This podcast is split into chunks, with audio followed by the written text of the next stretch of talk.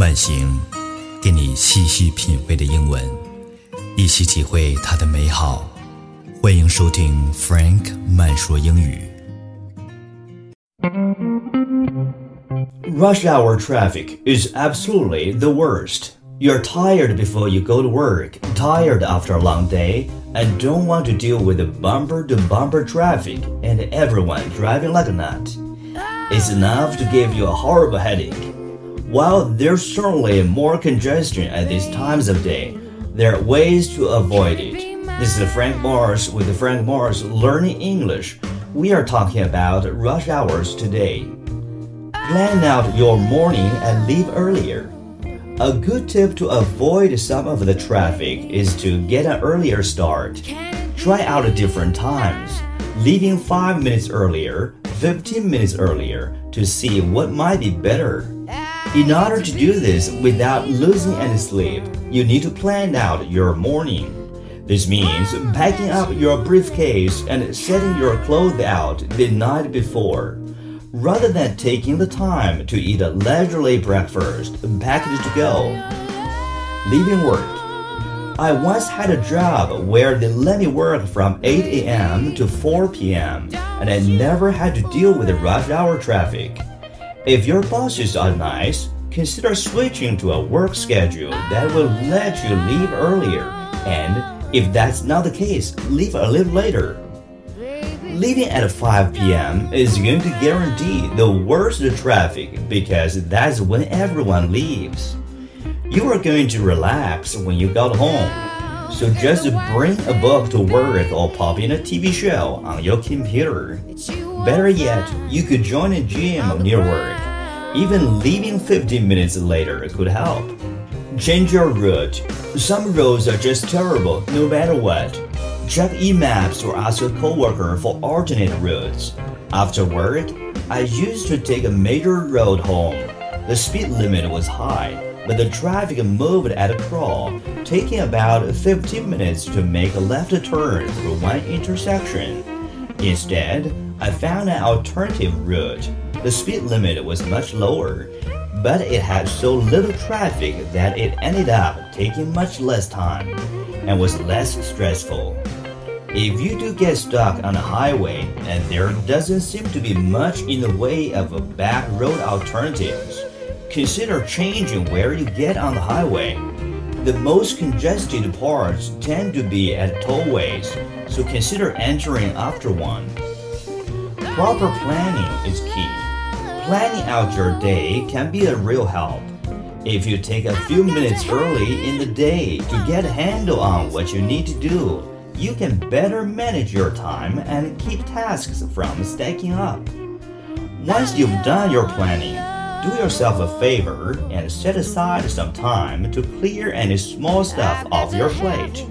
The things that tend to pile up at the end of the days are usually smaller tasks, and there are usually quite a few of them. Knocking things out early on will help you build a productive momentum for your whole day. It's an unfortunate reality in nearly every major city road congestion, especially during rush hours. Jonas Eliasson tells how slightly pushing just a small percentage of drivers to stay off major roads can make traffic jams a thing of the past. When you try to solve really complex social problems, the right thing to do is most of the time to create the incentives, you don't plan the details, and people will fi- figure out how, what to do, how to adapt to this new framework. And let's now look at this, uh, how, you can, how you can use this insight to combat road congestion. This is a map of Stockholm, my hometown. Now, Stockholm is a medium-sized city, roughly 2 million people, but Stockholm also has lots of water, and lots of water mean lots of bridges, narrow bridges, old bridges, which means lots of road congestion. Um, the, and these red dots show the most congested parts, which are the bridges that lead into the inner city. And then come, someone came up with the idea that uh, apart from good public transport, and part, uh, apart from spending money on roads, let's try to charge drivers one or two euros at these bottlenecks. Now, one or two euros, that isn't really a lot of money, I mean, compared to parking charges and running costs, etc. So you would pr- probably expect that car drivers wouldn't really react to this fairly small charge. You would be wrong. One or two euros was enough to make 20% of cars disappear from rush hours. Now, 20%, well, that's a fairly huge figure, you might think, but you still got 80% left of the problem, right? Because you still have 80% of traffic. Now, that's also wrong. Because traffic happens to be a non-linear phenomenon, meaning that once you reach above a certain capacity threshold, then congestion starts to increase really, really rapidly. But fortunately, it also works the other way around. If you can reduce traffic even somewhat, then congestion will go down much faster than you might think. Now, Congestion charges were introduced in Stockholm in, uh, on, on, January 3rd, 2006. And the first picture here is a picture of Stockholm, one of the typical streets, uh, January 2nd. The first day with the congestion charges looked like this. This is what happens when you take away 20% of the cars from the streets. You really reduce congestion quite substantially. But well, as I said, I mean, car drivers adapt, uh, right? So, so after a while, they would all come back because they sort of get, gotten used to the charges. Wrong again. It's now six and a half years ago since the congestion charges were introduced in Stockholm, and we basically have the same low traffic levels still. But you see, there's an interesting gap here in the time series in 2007. Well, the thing is that the congestion charges, they were introduced first as a trial. So they, they, they were introduced in January and then abolished again in, uh, uh, at the end of July, followed by a referendum, and then they were reintroduced again in 2007, which of course was a wonderful scientific opportunity. I mean, this was a really, this was a really fun experiment to start with, and we actually got to do it twice. And personally, I'd like to do this every once a year or so, but they wouldn't let me do that. So, uh, but it was fun anyway. So we followed, we followed up what happened. This is the last day with the congestion charges, July 31st. And you see the same street, but now it's summer. In summer in Stockholm, it's a very nice and light uh, time of the year. And the first day with, without the congestion charges looked like this. All the cars were back again, and you even have to admire the car drivers. They adapt so extremely quickly. The first day they all came back. And this effect, then, this effect hanged on. So 2007 figures looked like this. Now, these traffic figures are really exciting and a little bit surprising and very useful to know. But I would say that the most surprising slide here I'm going to show you today is not this one. It's this one.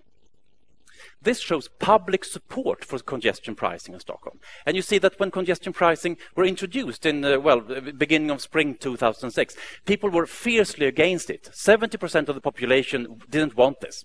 But what happened when the congestion charges were there is not what you would expect that people hated it more and more. No, on the contrary, they changed up to a point where we now have 70% support for keeping the charges. Meaning that, I mean, let me repeat that. 70% of the population in Stockholm want to keep a price for something that used to be free.